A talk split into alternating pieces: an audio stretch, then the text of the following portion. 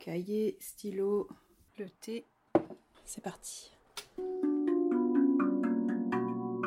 Bonjour et bienvenue dans Play Pause Cut, le podcast qui vous emmène en salle de montage.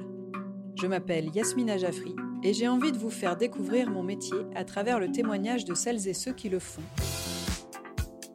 Et aujourd'hui, on change de musique car c'est un épisode spécial, un crossover entre le podcast 507 heures et Play Pause Cut. Communication établie. La porte est ouverte. J'ai rendez-vous à la SACD, la Société des auteurs et compositeurs dramatiques, dans le 9e arrondissement de Paris. Comment tu vas? Bien toi? Ça va? J'y retrouve Laurie et son équipe qui viennent juste de terminer l'enregistrement d'un autre épisode. Où est-ce que tu veux que je me mette Alors, euh, toi ici. Je me mets là, ok. Voilà, moi je serai euh, en face de toi. Bienvenue dans le studio de 507 heures. On est à la SACD, Tout à fait, ouais. euh, dans un studio de podcast euh, assez sombre. On peut Oui. remettre de la lumière. hein, Et c'est bien en- euh, non, non, mais moi ça en me, va, ça me très bien. Ça me va très bien. assez sombre et insonorisé. Et euh, bon, j'avoue, je suis un peu impressionnée parce que vous êtes quatre. oui, c'est vrai. moi, d'habitude, les ITV, on est à deux dans notre petite salle de montage. Enfin, il y a Mhm. des salles plus ou moins grandes, mais euh, c'est plus intimiste et beaucoup moins pro. Il n'y a pas tous les micros, tous les. En fait, on, on a ça parce que je cotise à la SACD, parce que je suis autrice à la SACD. Et euh, quand, quant à ça, et bah, du coup, tu as le droit d'aller à la maison des auteurs SACD. Euh, tu vois, là, là où tu es rentré, tu as la cour, tu as des tables, et tu peux aller là, même euh, pour travailler, euh, tu vois, en journée, tu peux complètement, euh, complètement aller bosser ici. Et euh, oui, en effet, on est quatre. Donc, il y a Nemo De Anthony qui enregistre le podcast et qui, euh, qui s'occupe du mixage. On a Ariella Randriana Solo qui fait euh, les, les photos de plateau et qui parfois enregistre quand Nemo n'est pas là. euh. Et du coup, on a Léo Grélé qui assiste la réalisation euh, du podcast. Du coup, il fait tous les plannings, euh, c'est mon cerveau. Et Laurie coup, qui est l'host du podcast, finalement, qui, fait, qui écrit et qui écrit des interviews. Ouais. Et, Et- qui pose les questions. Il y a un truc aussi que j'ai oublié de te dire. Tu as dit, je suis très intimidée parce que c'est il y a tout ça et tout, et ça fait Ouais. très pro. Euh, ici, toute l'équipe est bénévole. Mm.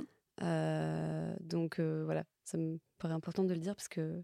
C'est Mm, mm. pro parce que c'est les locaux de la SNCF. Ouais, Oui, c'est ça. Ouais, ouais, c'est, ouais. c'est chouette de vous euh, Voilà. mobiliser pour faire euh, tout ça, quoi. Ouais, c'est cool. Et les nébuleuses, c'est quoi comme euh, collectif? Les Nébuleuses, c'est un collectif euh, de femmes. Donc, on est 14 artistes et techniciennes euh, issus de- du cinéma ou du- de l'audiovisuel. Euh, donc, tu as pas mal de corps de métier. Tu as réalisatrice, euh, comédienne, assistante réelle, euh, photographe, maquilleuse, etc. Et en fait, le but, c'est de s'entraider euh, bah, dans ce milieu, quoi, tu vois. Et puis, on, on fait des projets ensemble, on fait des shootings, on fait de la fiction. euh, voilà, on essaye au maximum de travailler ensemble parce qu'en fait, on est toutes euh, amies euh, dans la vie. Et, euh, et du coup, c'est toujours sympa de travailler avec euh, les gens qu'on aime. Carrément. Je suis bien d'accord. C'est parti. Du coup, moteur, mais ça tourne déjà. Ah oui. Du coup, bah, action.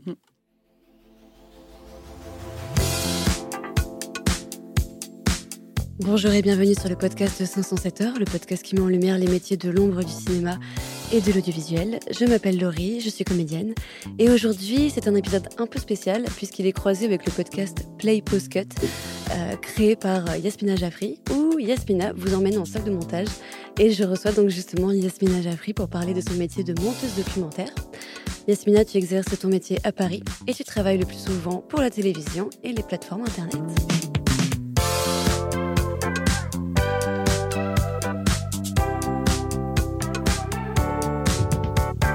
Salut Yasmina. Salut Laurie. Comment ça va? Moi, ça va très bien. Ouais, tu te sens bien? Ouais, ouais. Comme je disais, euh, je suis un peu impressionnée parce que vous êtes euh, nombreux dans le studio. Donc, ça change un peu de ma config, euh, ma config à moi qui est très, euh, très basique. Ouais. Mais c'est c'est chouette. Très bien. Ben, première question, euh, c'est absolument toujours la même, mais je l'aime bien. Euh, Est-ce que au lycée, monteuse documentaire, c'était ce que tu souhaitais faire? Bah, en fait, j'ai découvert ça par hasard complètement euh, au lycée.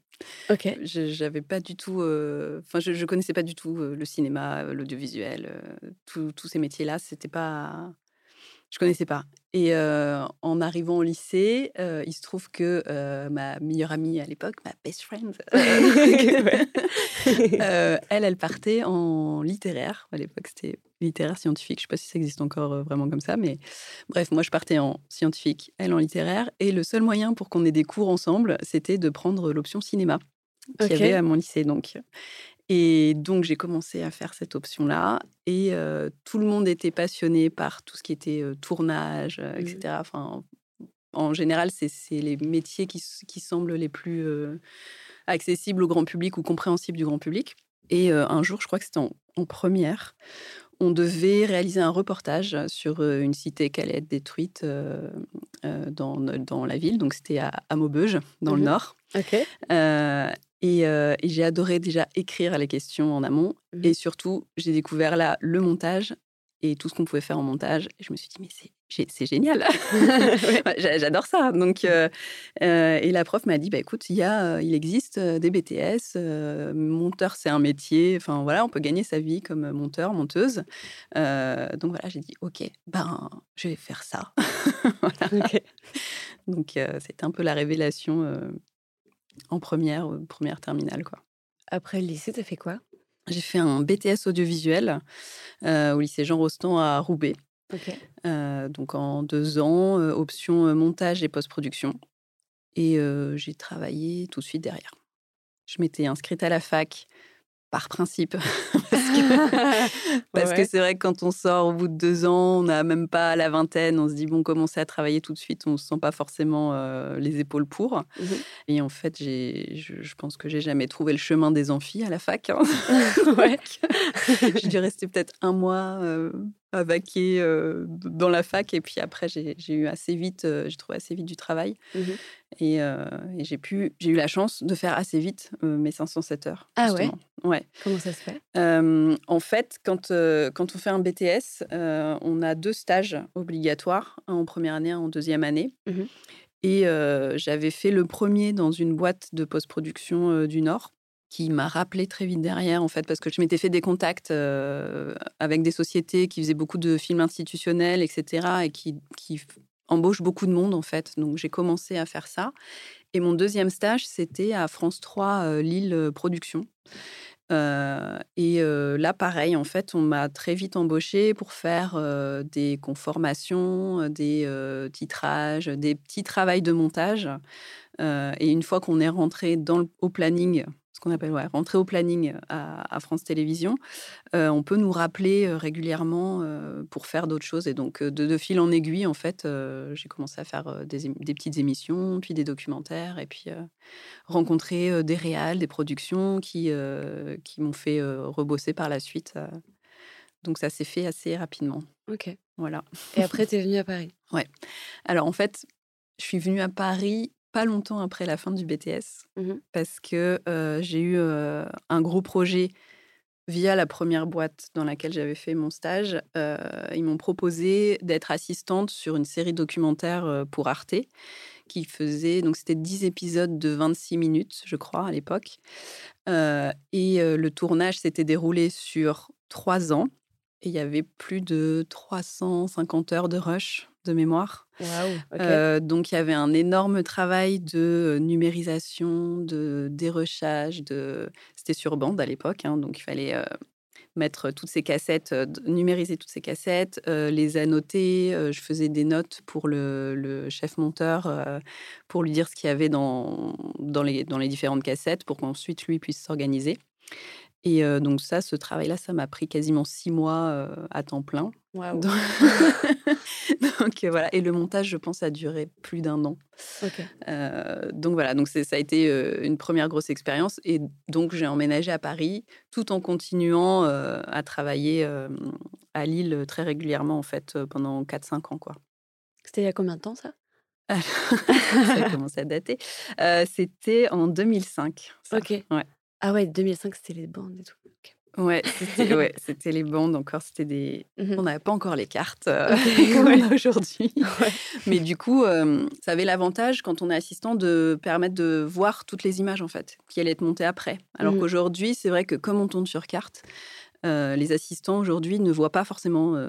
Enfin, ne voient pas les images, quoi. Ou très peu sur, sur les synchros, peut-être qu'ils vont avoir à faire. Les synchros, synchros sont images. Mais euh, sinon, on voit plus trop. Donc, c'est difficile de se rendre compte, je pense, aujourd'hui, quand on est assistant, euh, et qu'on fait juste les numérisations, de voir ce que le monteur, le travail du, du monteur ou de la monteuse euh, entre le moment où tu reçois les rushs et le produit final. Quoi. Ok. C'est quoi alors une Je sais pas si c'était très clair. Si, si. C'est quoi une monteuse documentaire? Alors, une monteuse documentaire, euh, c'est une bonne question. non, on fait, on fait beaucoup de choses.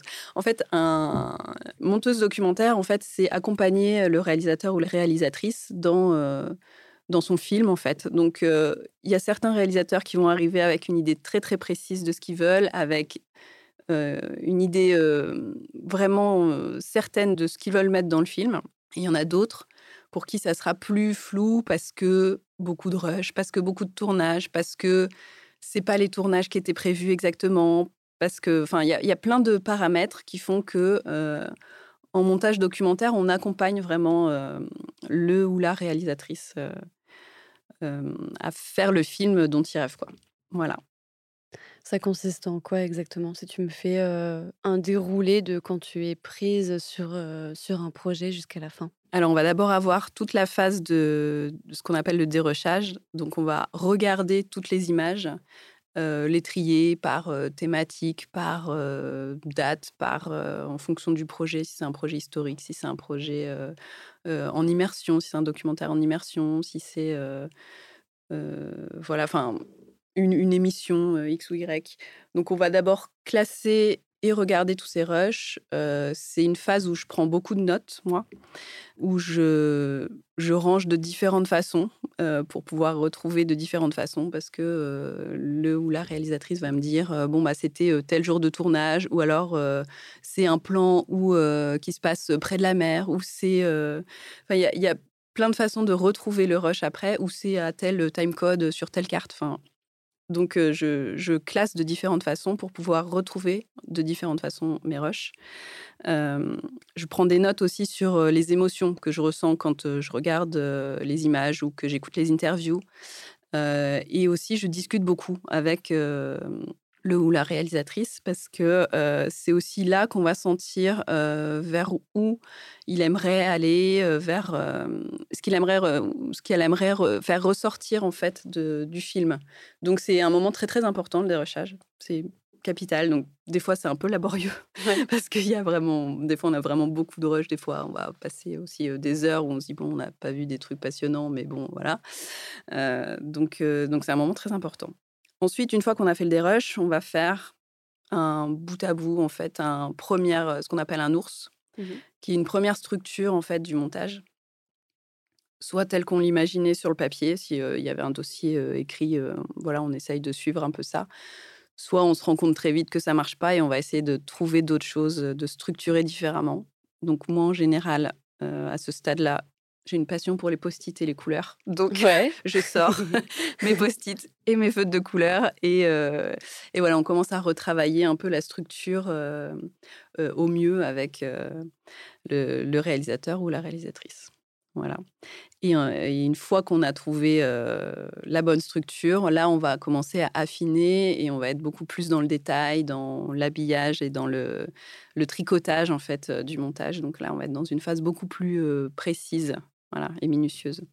C'est quoi la différence entre le cinéma et le documentaire? Alors en cinéma, j'ai l'impression que ce qui se fait maintenant, c'est que en cinéma, on va tout de suite monter la structure telle qu'elle est écrite dans le scénario. Euh, les, les monteurs et monteuses que j'ai rencontrés euh, qui font du cinéma maintenant, apparemment, c'est assez courant que le monteur monte euh, pendant le tournage, au fur et à mesure que les scènes sont tournées, va monter les séquences pour avoir la première structure euh, du film telle qu'elle est écrite dans le scénario. Mhm. Et ensuite, ils vont retravailler tout ça avec, euh, avec les réalisateurs. En documentaire, on ne peut pas tellement faire ça parce que il y a, les tournages sont pas euh, sont plus plus flous en fait. Hein, C'est pas écrit, Voilà, c'est ça. c'est pas un scénario. c'est pas forcément Mm. très écrit, c'est pas euh, même s'il y a des thématiques, etc. En général, entre euh, le dossier qui a été présenté pour avoir les financements, ce qui est tourné et donc ce qui arrive en montage, il y a souvent une, une marge assez plus ou moins importante en fait. Et donc, on est beaucoup plus, je pense, dès le début, on est beaucoup plus dans le, la structuration, dans la narration, dans chercher vraiment un rythme du film et, et un propos qui soit intelligible et compréhensible de tous en fait. C'est ouais, c'est un peu on écrit un peu plus, en fait, je pense, au, au montage. Même si en cinéma, on peut complètement aussi réécrire un scénario, etc. Mais euh, on, on part d'une matière plus floue, donc il faut qu'on soit plus, euh, plus partie prenante dans la structuration du film. Est-ce que tu gardes toujours une vérité ou est-ce que tu édulcores le documentaire? C'est-à-dire? Par exemple, si tu veux un, un docu-choc, euh, est-ce que tu en fais des caisses, tu vois, avec euh, le, un, un montage euh, plus rapide ou quelque chose qui pourrait tromper le spectateur, tu vois? Bah, moi, j'aime pas trop ça. Enfin, je... si, si on me propose des projets comme ça, je fais pas trop. Après, le, le documentaire, c'est toujours, je pense, c'est toujours un point de vue. Le point de vue du réalisateur. Donc, euh, de toute façon, dans ce qui va être filmé et dans la façon dont ça va être filmé et dans la façon dont il va vouloir le retranscrire, il y a un parti pris. Donc, partant de là, c'est une vérité, mais euh, il n'y a pas euh, la vérité. Pour moi, ça n'existe pas. Enfin, ça Mhm. dépend de comment tu te situes euh, par rapport au sujet que tu traites. Donc, euh, après, je ne vais pas déformer des propos. Je vais pas. euh, Enfin, ça, ça, je me refuse à faire ça. C'est c'est pas possible. Après, quand tu dis voilà un, un montage rythmé et tout, bah il y a des fois évidemment il y a des il y a des, des trucs de montage qui marchent toujours. Euh, Tu vas être euh, je sais pas sur un artiste, euh, tu fais un portrait d'un artiste pop, etc. Il y a un moment tu vas forcément faire un truc hyper clippé où il va euh, en tourner, faire 5000 concerts et tout euh, et monter ça rythmé et tu te dis waouh c'est une superstar américaine. Enfin voilà. Donc euh, Trop de monde à son concert. voilà. Ouais. Bon, c'est pas faux. S'ils font des stades, euh, des, des zéniths, etc. En Mhm. soi, c'est pas faux. Mais tu accélères un peu le temps et c'est des choses efficaces qui marchent toujours. Ouais. Voilà, je sais pas si ça répond à ta question. oui, oui, non, je sais pas, je voulais savoir. non, non, mais c'est vrai que on est quand même garant de, euh, de retranscrire, enfin de ne pas, de ne pas euh, détourner ou déformer les propos. Enfin, ça, c'est quand même un truc important qui est effectivement hyper facile à faire en montage. Enfin, Ouais. on, peut, on peut très facilement mentir. Enfin, comme aujourd'hui, on voit avec euh, les, les intelligences artificielles euh, qui vont euh, recréer, euh, te mettre le visage d'un tel sur Oui. machin. Enfin, évidemment, on peut tricher, mais c'est pas le c'est pas le but. Et nous, en montage, on est garant de de ça, de, de retranscrire quelque chose qui n'est pas déformé, quoi. Mhm. Pas tordre la réalité, quoi. Tu fais quel genre de documentaire? Alors, je fais, je fais pas mal de choses. Euh, moi, j'aime beaucoup les documentaires de société et euh, les portraits. J'aime bien aussi. euh, Enfin, j'aime j'aime bien les documentaires où il y a de l'émotion, où on apprend des choses, où euh, où il y a quelque chose euh, où on peut transmettre des choses par l'humain, en fait, vraiment par le contact, par euh, voilà. Donc, euh, j'ai fait. Alors, par exemple, je sais pas, euh, l'année 2020, je sais pas pourquoi, mais j'ai enchaîné les documentaires sur, euh, qui tournaient autour de euh, violence conjugale, le sexisme, le- voilà. Peut-être que c'était le sujet à la mode cette année-là, mais j'en ai fait quatre d'affilée Ah ouais. sur des angles différents. Mhm. Mais, mais voilà, dont un pendant le confinement qui était sur, sur les violences conjugales, où là, je montais toute seule chez moi. Ouais. sur euh, voilà, des récits un peu durs. Donc, c'était, euh, j'en garde un souvenir assez euh, particulier. Mais je trouve que c'est toujours hyper intéressant de recueillir la parole et de, de permettre aussi de oui, faire découvrir des univers euh, aux gens. Quoi. Ouais. Du coup, tu es plus ouais, spécialisé là-dedans. Est-ce que c'est une, une entreprise qui t'embauche? Est-ce que tu es à ton compte? Comment ça non, se passe? je suis euh, intermittente du spectacle. Mhm. Et donc, c'est les boîtes de production qui m'embauchent.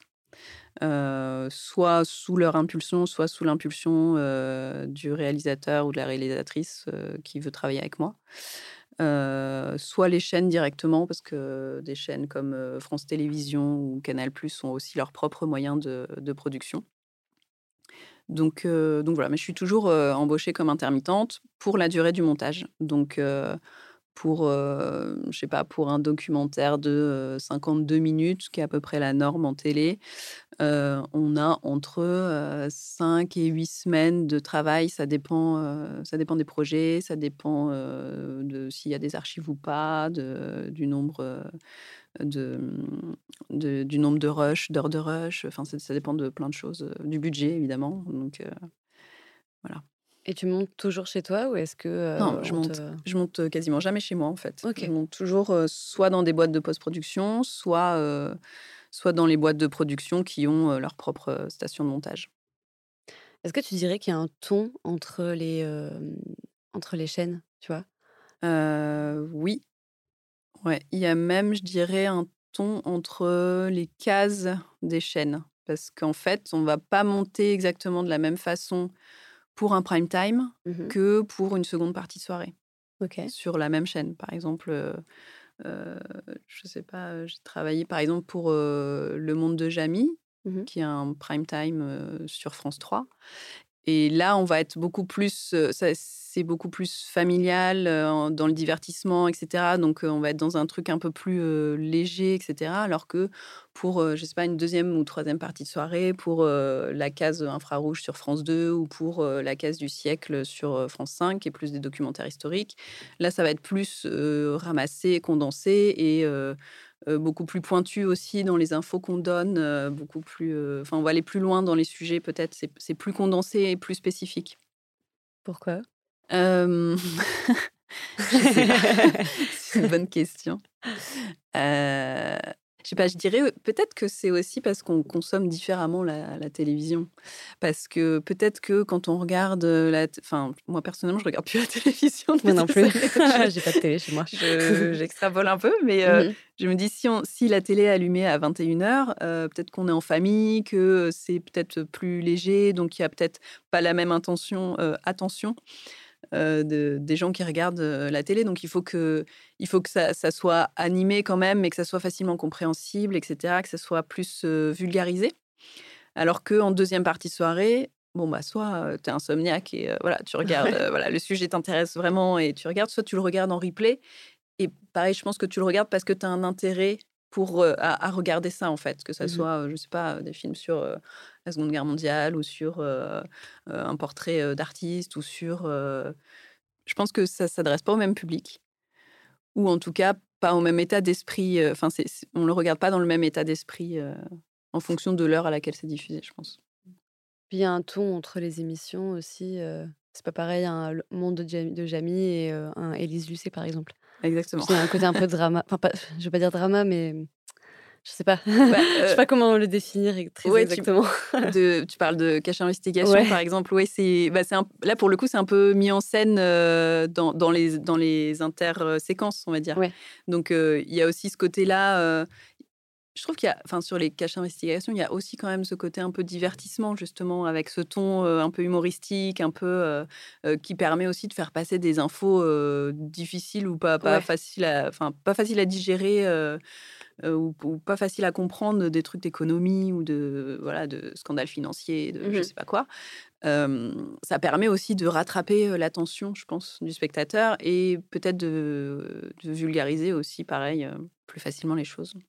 Quand on est en montage, on est aussi à un poste euh, clé et on peut aussi faire passer des choses en interne qui se verront pas forcément euh, sur le sur le résultat final. Donc euh, on est entendu ou pas, mais en tout cas, je pense que ça peut, ça peut aider aussi de essayer de faire bouger les choses de l'intérieur. Ouais. Pendant tout un, un moment, je me battais pour qu'on mette autrice et pas auteureux quand il y avait, par Oui. exemple, des, des invités. Enfin, il y, a, il y a quelques années, je faisais une, une émission littéraire et systématiquement, c'était auteur. Donc, à Ouais. chaque fois que je le faisais, je fais, on peut pas mettre autrice? Me non. on peut pas mettre autrice? Non. Est-ce que on met toujours pas autrice? Ah bah si, là on peut. ok. Donc euh, Génial. voilà, au fur et à mesure, ça à Ouais. l'usure peut-être, je sais pas. ouais, à force d'insister.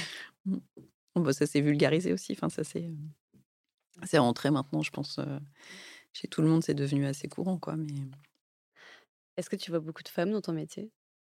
Euh, oui, il y en a. hum, En fait, euh, bah, quand on est monteur, on ne croise pas beaucoup d'autres monteurs. Mais Ouais. euh, malgré tout, je je dirais qu'il y a quand même la parité, je pense, dans nos métiers.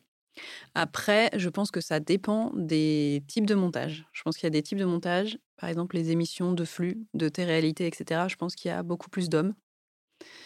Et après, je ne sais pas si c'est toujours vrai, mais au cinéma, historiquement, il y avait beaucoup plus de femmes parce que Mhm. c'était euh, considéré comme un métier très euh, minutieux, manuel, avec la pellicule, etc.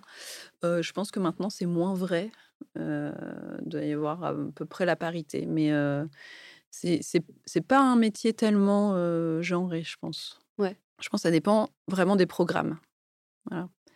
Après, il y a des fois, on va m'appeler en me disant bon, bah, je préfère avoir une femme sur ce projet-là. Enfin, il y a après, c'est des préférences de réalisateurs ou de réalisatrices, quoi. Et de la même manière, est-ce que tu vois beaucoup de diversité? Alors non, la diversité, non. c'est c'est ouais, c'est d'ailleurs euh, un, un des sujets euh, ouais que j'ai beaucoup de mal par exemple pour, le, podcast là appelé Postcut de à trouver euh, des monteurs euh, racisés quoi, monteurs et monteuses racisés.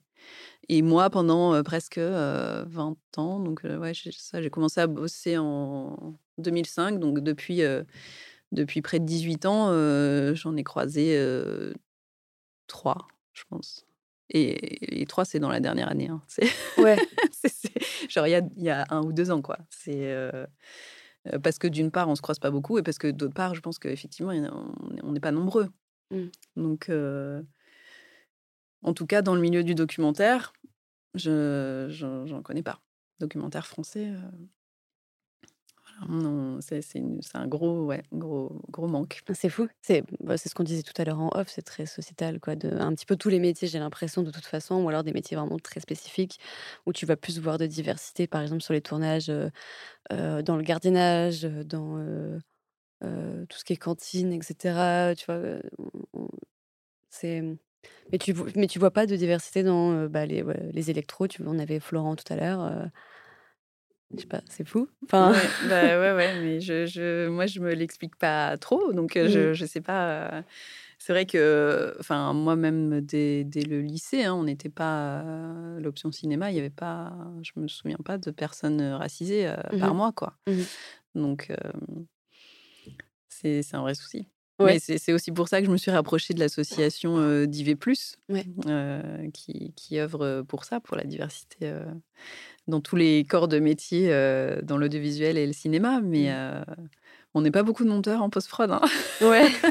Ouais, au sein de je, euh. je les cherche un peu là. Ouais. Il y en a quelques-uns, mais on Ouais. n'est- on n'est pas nombreux pour l'instant. En plus, c'est pas mal parce que du coup, tu peux peut-être amener ces monteurs, monteuses de DV+, euh, sur des travails à toi que tu peux pas faire, par exemple, ou même en tant Exactement. que dans l'assistanat ou ce genre de choses. Exactement. Ce serait, ce serait chouette. Ouais. J'ai écouté euh, un, de, un de tes podcasts, la Play Podcast. euh, et euh, c'était, je me rappelle plus de son prénom par contre, c'était la monteuse de Drag Race. Ouais, Trine. Oui. Mm. Et elle a dit un truc assez int- intéressant. à un moment. Enfin, elle a dit beaucoup de choses intéressantes. Mais elle disait c'est bien parce qu'en fait, au sein de la post-production de Drag Race, on ressemble aux personnes de Drag Race. Ouais. Et c'est très important parce que du coup, dans le montage et dans la finalité de cette émission, je trouve que c'est vraiment quelque chose qu'on ressent. Mm. Euh, je sais pas comment est-ce qu'on peut arriver à avoir plus de. Tu vois, enfin, comment dire? Ouais, c'est vrai quand elle m'a dit euh, que, que le, le casting, le, ouais, le casting Oui. de monteurs et monteuses Oui, ressemblait, euh, enfin était, était diverse. euh, moi j'ai trouvé ça génial et c'était une demande de la production. Donc c'est aussi une volonté de la production d'avoir un casting divers devant et derrière la caméra et Mm. ça je trouve ça génial. Et effectivement, je pense que ça se ressent vachement dans le programme final. Euh, je pense qu'effectivement, quand on est euh, concerné ou en tout cas sensibilisé euh, à ces sujets de diversité, de minorité, de genre, etc., je... on va pas aborder les choses de la même façon. Donc c'est important que ça, que ça infuse et que ça se développe. Donc je pense que la, la télé ne s'en portera que mieux. oui. Donc en fait, comme quoi, c'est pas qu'il n'y a pas de personnes racisées qui travaillent dans le cinéma, c'est qu'en fait, on ne les appelle pas. Ouais. Mm. Peut-être que ça tiendrait simplement à une chose, c'est que les productions, les directeurs des programmes soient en demande, en fait. Euh, oui, oui. Après, je sais pas euh, si- s'il y en a pas ou peu dans les écoles, euh, s'il y a peu de gens qui se Ouais. forment. Enfin, après, c'est c'est tout un ensemble de choses. Mais Mm. euh, c'est, c'est- comme tu disais tout à l'heure, c'est un peu sociétal, quoi. Ouais. Donc, faudrait, euh, faudrait revoir beaucoup de choses. Parce qu'en plus, c'est des points de vue qui peuvent se ressentir. euh, Parce que tu vois, je te parlais de vérité tout à l'heure. Il y a un truc de comment est-ce que tu restes impartial face au sujet, en fait? Tu- Ah, comment est-ce que tu n'in- n'intègres pas réellement ton opinion? Tu vois ce que je veux dire? Euh, bah, je pense que tu peux pas rester impartial. Ouais. Tu peux pas être complètement impartial. Ça n'existe pas. Enfin, Mhm. Comme on dit souvent, oui, tel journaliste, euh, plutôt à gauche, plutôt à droite. bah oui, de fait, euh, enfin, Ouais. c'est c'est un leurre de dire que un journaliste est impartial ou un, un réalisateur est impartial. Donc, euh, évidemment, il y a des choses qu'on va, euh, qu'on va traiter différemment en fonction de sa propre sensibilité. Là, par exemple, il y a deux ans, j'ai fait un, documentaire euh, qui s'appelle euh, Queen Kidjo, réalisé par euh, Claire Duguet sur Angélique Kidjo, qui est une artiste béninoise qui a vécu en France et aux États-Unis et qui a une carrière incroyable et qui est très peu connue en France, alors que c'est une superstar aux États-Unis. On ne sait pas pourquoi. Et bon, bref. Et donc, euh, Claire, euh, la réalisatrice, m'a dit euh, à la fin du montage, elle m'a dit écoute, euh, moi je t'ai prise parce que tu étais euh, racisée. J'ai cherché euh, une monteuse ou un monteur euh, racisé euh, euh, africain, euh, enfin voilà, d- d'Afrique noire, etc. Elle n'a pas trouvé, euh, ou en tout cas pas de, pas de candidat euh, qui pouvait correspondre pour le poste. Donc, euh, mais ce qui l'intéressait, c'était euh, le fait que je sois moi-même racisée et que potentiellement j'ai aussi vécu des situations peut-être de, de racisme ou de discrimination euh, faisait qu'il y avait un vécu que j'aurais que je pouvais une sensibilité que je pouvais transposer au parcours de euh, de d'Angélique Kidjo en fait. Donc euh, oui, il y a des, des dans les termes qu'elle va dans ce qu'elle va raconter dans les interviews etc. Je vais pas forcément le percevoir de la même façon euh, qu'une personne qui n'a jamais vécu ça. Mhm, bien sûr. Est-ce que au sein de ton métier, est-ce que tu parlais de discrimination Est-ce que c'est quelque chose que tu as pu ressentir, voir avec les productions qui t'embauchaient ou pas à cause de ça, justement? Bah alors c'est difficile à quantifier puisque comme j'ai pas de point de repère puisque je suis enfin souvent je je sais je sais pas si on si on me prend ou pas parce que parce que je suis racisée mais euh, par contre quand j'étais plus jeune ça fait un moment déjà hein, mais euh, quand j'étais plus jeune ouais j'ai déjà entendu des remarques euh, voilà que j'étais embauchée parce que j'étais la caution discrimination positive ou ce, ce genre de choses Mhm. j'ai pu être un peu exposée à ça. Après, euh, voilà, c'était c'était pas forcément des gens avec qui je bossais directement, mais des gens qui sont dans la boîte, euh, qui vont me dire bah, tiens, euh, ce midi à la cantine, c'est du couscous, t'es contente Mais en fait, euh, je. Putain. voilà. Mais flemme Bon. avec ces gens-là, quoi. Genre, je sais pas. je- Ouais, ouais, ouais. J'ai aussi le. Ouais. Bah, j'ai aussi eu le classique. euh, non, mais j'ai un ami euh, Noir. noir. Ouais, Ouais. mm. ouais. ouais. Donc, je suis pas raciste. Et oui. Voilà. Merci, Jean-Michel. Voilà. bon, ça m'est plus trop arrivé euh, quand même. euh, Ça fait, ça, ça fait quand même euh, plus de dix ans, je pense. Mais, euh, mais aussi parce que je m'entoure maintenant et j'essaye de travailler avec des gens qui ne sont pas problématiques. Donc, Oui. donc voilà. Tu sens que c'est en train d'évoluer un tout petit peu quand même? Ouais, ouais, ça va. Ça, si, ça évolue quand même. Doucement, mais sûrement. De toute façon, on est là pour ça. Bah ouais, finesse. Est-ce qu'on peut parler un peu de Play Podcast, ton podcast? Ouais. Pourquoi t'as Euh, fait, pourquoi t'as fait ce podcast? Alors, pourquoi j'ai fait ce podcast? Parce que, d'une part, le montage, c'est un métier qui est assez mal connu, Mhm. euh, qui est difficile à expliquer, et dans lequel il n'y a pas beaucoup de... hum, Bah, comme, comme je disais tout à l'heure, on, on se croise pas beaucoup. Donc, euh, et le, peu de fois où je croise d'autres monteurs, on a toujours des conversations hyper intéressantes sur comment on travaille, tel projet, comment tu as fait, etc. Tiens, je vois que tu as mis tes écrans dans telle configuration. Enfin, ça nous arrive d'échanger beaucoup. Et je me disais, tiens, c'est c'est des contenus, enfin des, des conversations ou des contenus auxquels j'aurais aimé avoir accès quand j'ai débuté, par exemple, ou, ou même, même aujourd'hui, parce que comme on est seul en salle de montage, en fait, c'est aussi difficile de jauger euh, le niveau qu'on a, de savoir euh, est-ce que est-ce que je suis euh, un bon monteur, une bonne monteuse, est-ce que en fait je suis complètement nulle là-dessus, est-ce que est-ce que je fais les choses correctement, est-ce que voilà, on est quand même assez solitaire et en dehors des retours qu'on va avoir évidemment du réalisateur ou de la production, etc. C'est très difficile de jauger où on en est. Mhm. Et euh, chez beaucoup, euh, y compris euh, chez ceux que j'ai interviewés, il y a beaucoup euh, ce sentiment de un peu de syndrome de l'imposteur ou de d'illégitimité, de se dire mais en fait si ça se trouve demain je vais faire un projet où ça n'ira pas du tout et, et ça y est ma carrière elle est finie quoi. Donc Ouais. donc donc voilà, c'était un, un peu parti de ça. Je voulais retranscrire toutes les conversations qu'on avait, euh, qu'on pouvait avoir euh, à la machine à café, en fait. euh, Ouais. voilà. Ouais. et, et les rendre accessibles au, au plus grand nombre, en fait. Et montrer aussi la diversité euh, du montage, parce que du coup, euh, j'étais voir euh, des monteuses cinéma, des monteurs qui font plutôt du documentaire historique, plutôt de la musique, plutôt des bandes annonces, plutôt voilà des, des émissions de divertissement. Je voulais aussi montrer que le, le montage, ça peut être très, très, très diversifié Mhm. et euh, que ça peut être du coup très différent, mais, aussi- mais en même temps que tout est très proche en fait dans les façons de, de faire. Voilà, donc il y a, je pense qu'en en tout, euh, j'aurais peut-être une vingtaine d'épisodes. Mais euh, et ce qui est chouette, c'est que euh, bah, les- le fait d'aller les voir en salle de montage aussi, il y a ce côté euh, intimiste de la salle de montage, parce Mhm. que la salle de montage, c'est ça je l'ai pas dit avant, mais la salle de montage, c'est un peu souvent euh, une cellule psychologique, quoi, parce qu'on récupère, on récupère les, les, les- réalisateurs et réalisatrices euh, après euh, le tournage, la production, les- des fois des mois d'écriture, etc. Donc, euh, ils ont besoin souvent d'être assurés Ouais. de ce qu'ils ont, de, de la matière qu'ils ont, et ils ont be- besoin aussi de se confier beaucoup. Donc, euh, mais, mais nous aussi d'ailleurs, hein, c'est vrai que des fois, quand on a des sujets, euh, quand on traite des, des sujets compliqués, ça nous fait aussi réagir. On parle beaucoup, on, peut beaucoup se confier, parler de nous, etc. Donc c'est c'est un lieu quand même très intimiste, la salle de montage. Et, et du coup, voilà, je voulais aussi raconter ça, que on est aussi un peu des psychologues à nos heures perdues.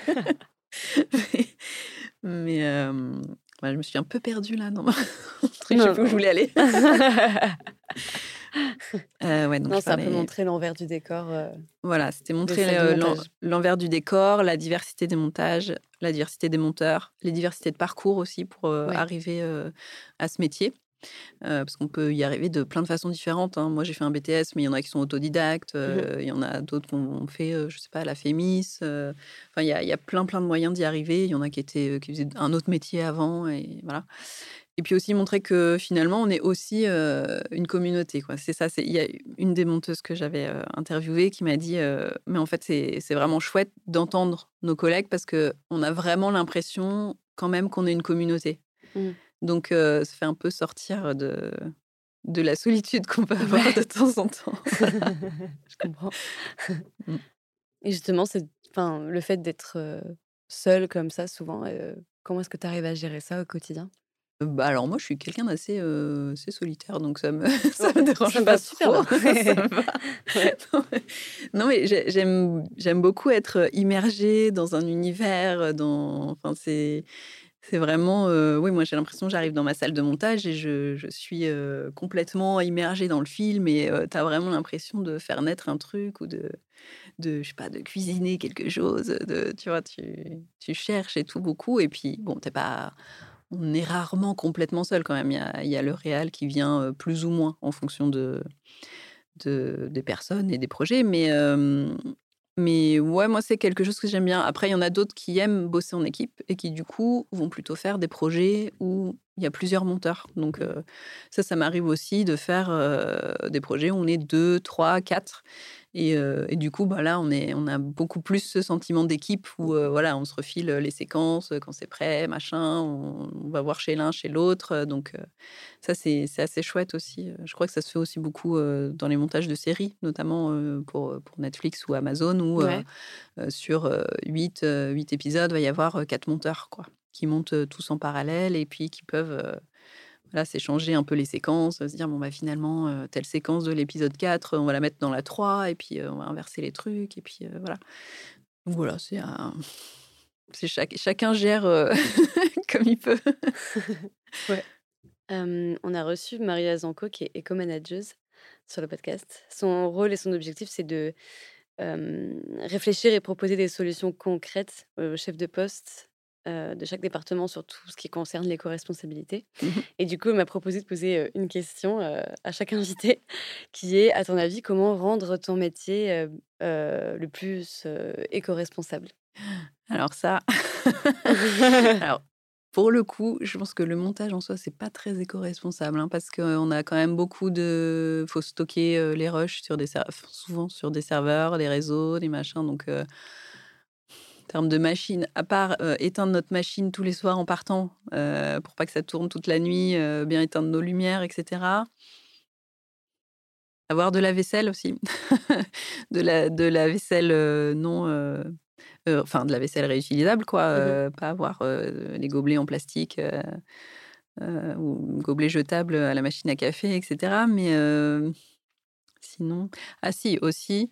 Moi, ce que je fais maintenant, c'est que comme je fais beaucoup de documentaires avec beaucoup d'interviews, etc., souvent, y a- on, avait le réflexe d'imprimer les interviews. Mais du coup, je pouvais me retrouver avec des piles de, je sais pas combien, de centaines de pages d'interviews qu'on stabilote, etc. Mais maintenant, c'est vrai que quand on, me le demande, je préfère les avoir en fichier informatique. Ouais. Euh, voilà, ça évite de tuer quelques arbres au passage. oui. mais mais, euh, voilà, sinon, je ne vois pas trop ce qu'on peut faire de plus. euh, malheureusement, là, je... on n'a pas beaucoup de, bah, pas beaucoup de pas d'action. Quoi. quoi. Ouais, ouais. Venir en vélo à la salle de montage, tout ça. Oui, voilà. Ouais, moi, je prends toujours les transports en commun. Voilà, Ouais. pour ça, j'ai un bilan carbone pas trop mal, je pense. Mais ouais, les transports en commun, pas trop mettre la clim. euh, Est-ce que ton métier de monteuse, c'est un passage vers un autre métier? Euh, je pense pas. Non. Moi, j'aime vraiment euh, accompagner. euh, En fait, j'adore accompagner euh, les réalisateurs et réalisatrices. C'est vraiment un truc.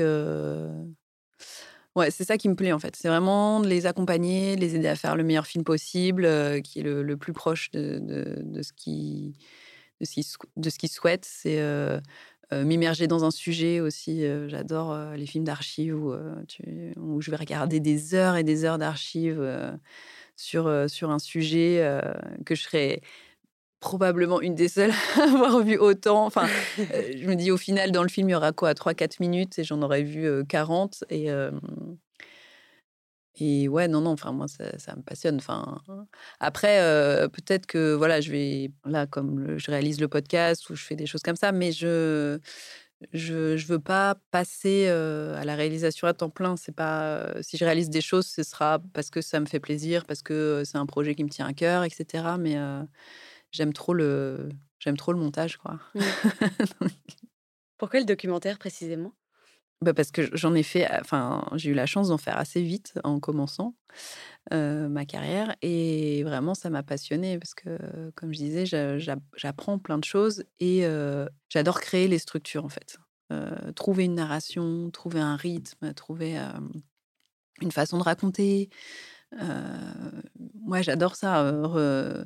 Rebouger tous les blocs, euh, re- enfin voilà, euh, essayer d'améliorer jus- jusqu'au dernier moment, de, de trouver la meilleure façon de, de livrer euh, l'histoire. Enfin, c'est vraiment un truc euh, que j'adore faire, quoi. Et qu'on peut faire surtout en documentaire, quoi. Enfin, j'ai l'impression qu'on peut le faire plus que- qu'en fiction. Ouais, t'es vraiment garante de l'histoire en fait. Avec le réalisateur, toujours, bien sûr, mais, euh, mais on a une, une partie, je pense, beaucoup plus importante dans la structuration du film. Une question un peu random. à quoi est-ce qu'on voit un bon montage? C'est quoi un bon montage? Ah, ça, c'est hyper dur. Ouais, je sais. Alors, j'aurais- tendance à dire que c'est un montage qui se voit pas. Mhm. Si tu l'as pas remarqué, c'est qu'il était bon. Mais il y a des fois où le montage fait vraiment partie du film aussi et où, où c'est des prouesses. euh, Enfin, je sais pas, sur certains films de, de fiction, par exemple, euh, on va se dire, euh, mon Dieu, mais euh, le montage est incroyable. euh, Enfin, parce que c'est hyper rythmé, parce qu'il y a, y a des techniques de, de, de narration qui sont clairement dues au montage. je sais pas, avec des structures comme Every Day, Everywhere, All at Once, par Mm. exemple. Enfin, Ouais. Ouais. Enfin, s'il n'y avait pas un, un monteur excellent euh, et, et, hum, qui sache euh, clipper à ce point euh, les choses, ça n'aurait pas, pas été le même film. Ouais.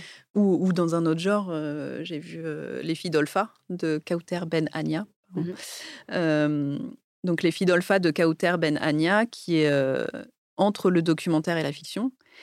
Et là, je trouve que c'est une vraie prouesse de montage parce qu'il faut réussir à passer du documentaire à la fiction à l'entre-deux, puisqu'il y a aussi des scènes de, de tournage filmés Mhm. euh, entre des personnages réels, entre des personnages fictifs, interprétés, enfin des, des personnages réels interprétés par des acteurs. Enfin, et, euh, et là aussi, je trouve que c'est une prouesse de montage parce que euh, ça passe de manière très fluide en fait. Une fois qu'on a compris le mécanisme, euh, ça passe tout seul. Donc, euh, donc là aussi, c'est un montage assez incroyable, je trouve.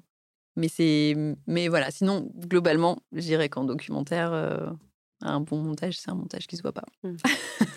c'est un, un métier de l'ombre, voilà. Ouais. Est-ce que tu peux sauver par le montage le. Je, sais pas, je- je vais dire des mauvais rushs. Est-ce que ça existe vraiment? Enfin... Euh, ouais, je pense qu'on on peut faire un bon film avec des mauvais rushs, comme on peut faire un mauvais film avec des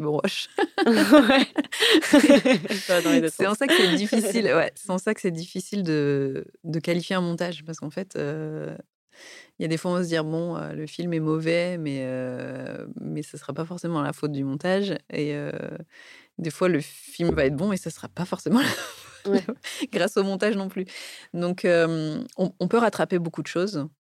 Après, euh, faut pas compter que sur ça, mais, mais on peut faire beaucoup de choses euh, en montage. Ouais, on peut faire des miracles. hein. On, on essaye en tout cas. Ouais. Quel conseil tu donnerais à quelqu'un qui voudrait faire ton métier? Je dirais qu'il faut, faut être curieux, attentif et euh, assez méthodique, méticuleux.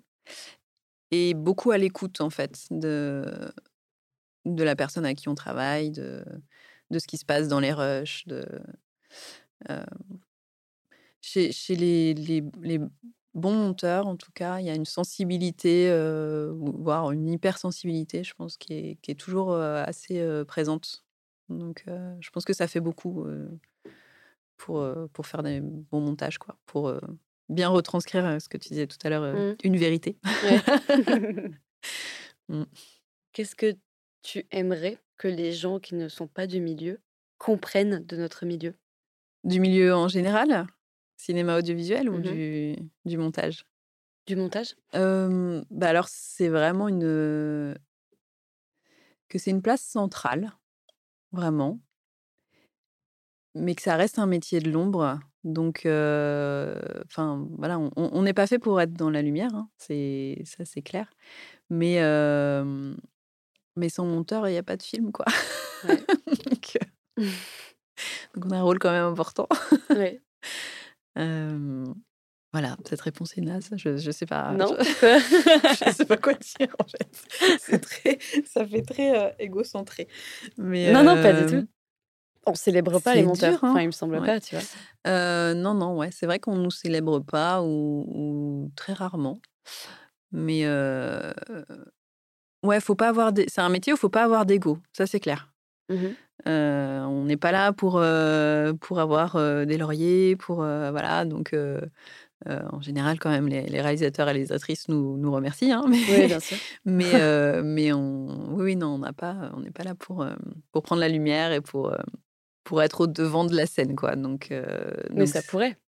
Oui, après, en fait, ce qui est difficile euh, avec le métier de monteur, c'est que euh, il y a des projets où on va avoir une place vraiment hyper importante, où euh, je ne sais pas si si le, ou la réalisatrice est complètement perdue dans, ces rushs là, vraiment, on, peut ressort, enfin l'aider vraiment à l'accompagner, etc.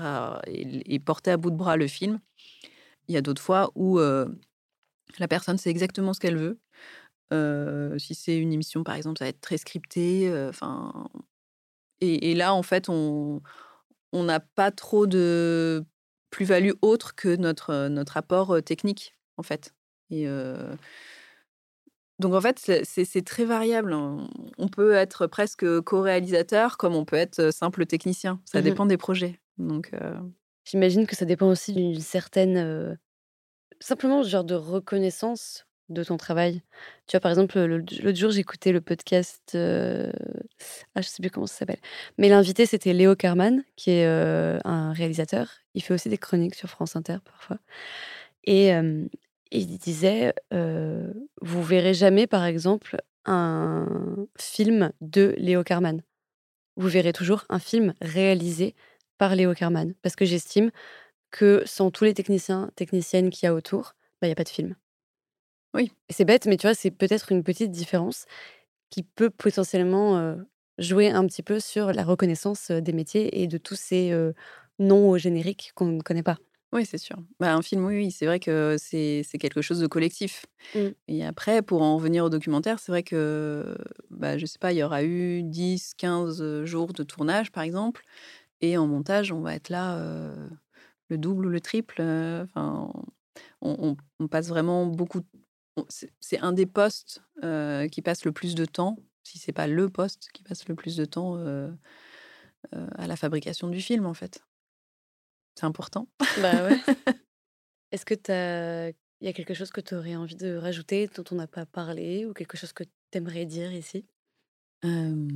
Non, je crois que. bah, J'espère que j'ai pas dit trop de bêtises, quoi. Non. en écoutant, je vais dire non, ça va pas du tout. Pas du tout ça. Euh, très bien. À ton avis, qu'est-ce qu'il faudrait changer dans ton métier ou euh, dans les rapports qu'on a entre nous dans le métier pour que nos espaces de travail soient plus bienveillants? Qu'on ait une meilleure communication, ouais. par exemple, entre. Euh, ouais, bah alors la communication c'est indispensable et euh, c'est vrai que euh, entre la post-prod et le tournage, on a quand même très peu de liens directs en fait, ou alors ça va passer par les assistants, machin. Mais c'est vrai que j'ai rarement, euh, je suis rarement en contact avec le cadreur, avec l'ingé son, ou même derrière un peu plus quand même avec le mixeur et l'étalonneur derrière. Encore que ça dépend des projets.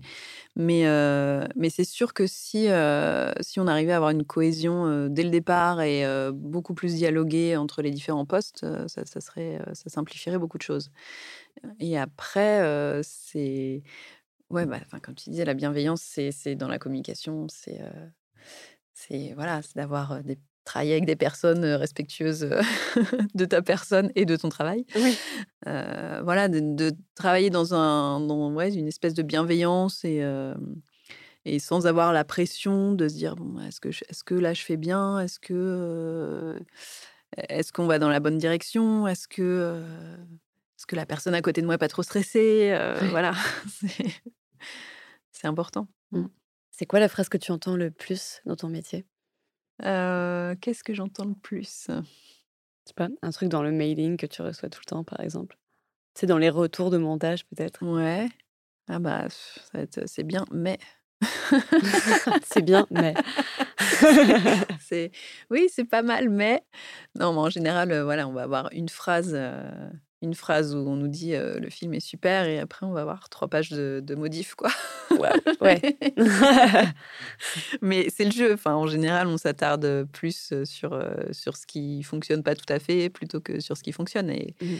le but, c'est d'avoir le meilleur film possible. Donc c'est vrai que quand on passe euh, cette première phase de, de visionnage, c'est toujours un peu un peu le stress et puis un peu euh, des, fo- des fois la désillusion. On se dit bon, Mm. on a fait, on a donné tout ce qu'on pouvait là pendant euh, plusieurs semaines, etc. Et puis on livre ça et euh, on est jugé, noté sur sur notre travail et Des fois, des fois, ça se passe très bien. la plupart du temps, ça se passe très bien. Et puis, d'autres fois, c'est pas, c'est pas ce qui était, pas forcément ce qui était attendu. Donc, il mmh. bah, faut trouver d'autres solutions. Donc, on repart, on, repart et on recommence. Quoi. On refait. Ça, en, montage, faut pas avoir peur. c'est ça aussi, je disais tout à l'heure, faut pas avoir d'ego. Parce qu'en fait, on, fait, on refait, on défait. On, enfin, on, peut refaire énormément de fois la même séquence de mille, mille façons différentes il n'y en a pas forcément une qui est meilleure que l'autre, mais il faut trouver celle qui va correspondre le mieux dans le film. Ouais, c'est c'est pas tant des phrases, mais c'est on fait beaucoup de versions de montage, quoi. Mmh. C'est beaucoup de versions. Donc beaucoup de ouais, beaucoup de phrases différentes probablement. Ça marche. Mmh. Merci beaucoup, Yasmina, bah, d'avoir été là. J'espère que ça a été. Merci à vous d'avoir écouté 507 heures. Si le podcast vous a plu, n'hésitez pas à en parler autour de vous. Si vous êtes un ou une professionnelle du cinéma et que vous souhaitez participer au podcast, écrivez-nous sur notre mail 507heures.lepodcast.gmail.com. Cet épisode a été enregistré à la Maison des auteurs SACD par Nemo De Anthony. Le mixage est assuré par le collectif Delamar, composé de Nemo De Anthony, Max Lafitte et Tito Martino. Léo Grélé a assisté à la réalisation de ce podcast. Le photographe de 507 heures, c'est Ariela Andriana Solo. Le graphisme est signé Alex Alexia Duboeuf et la bande originale a été composée par Hélène Selouk. Je remercie Julie Manoukian pour son aide précieuse. 507 heures est un podcast des collectifs Les Nébuleuses et non fait pro.